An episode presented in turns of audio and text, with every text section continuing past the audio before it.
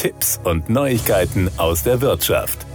Nach einem turbulenten Jahr ist der Immobilienmarkt gerade dabei, ein neues Gleichgewicht zu finden. Dabei spielt auch die Energieeffizienz der Immobilie eine Rolle. Hohe Energiepreise, regulatorische Vorgaben und der Wunsch, den persönlichen CO2-Fußabdruck zu minimieren, rücken die Energieeffizienzklasse kurz EEK einer Immobilie zunehmend ins Blickfeld, sagt man bei der Interhyp-Gruppe. Der Immobilienbewerter Sprengnetter hat für mehr als 100.000 von Interhyp vermittelten Finanzierungen aus den Jahren 2020 und 2021 die EEK der Immobilien in einem anonymisierten Vergleichsverfahren ermittelt. Mit dem von Sprengnetter entwickelten Energieeffizienzklassen-Screening hat der Finanzierer sein Portfolio durchleuchtet und wertvolle Erkenntnisse gewonnen. Fast die Hälfte der von Interhyp in den vergangenen zwei Jahren finanzierten Immobilien ist in der EEKF G und K und müsste in den nächsten Jahren saniert werden. Verglichen mit repräsentativen Studien kaufen oder bauen aber auch überdurchschnittlich viele der Kundinnen und Kunden besonders energieeffiziente Objekte.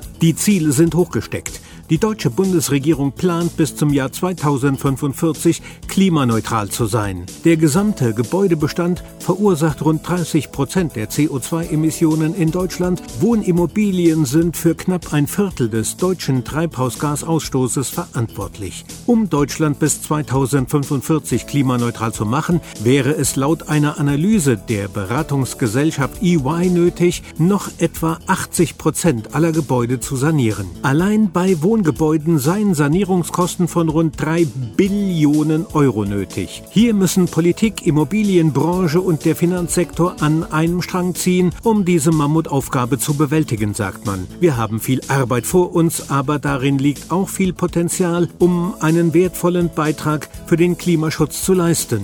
Verschiedene Richtlinien und Verordnungen zeigen den Weg zur Klimaneutralität und die Notwendigkeit für nachhaltige Finanzierungen auf. Aufgrund dieser regulatorischen Vorgaben werden Immobilienfinanzierer verpflichtet, nachhaltigkeitsbezogene Informationen der von ihnen finanzierten Immobilien regelmäßig offenzulegen. Den wenigsten Finanzdienstleistern liegen allerdings solche Informationen in aktueller Form vor, sagt man.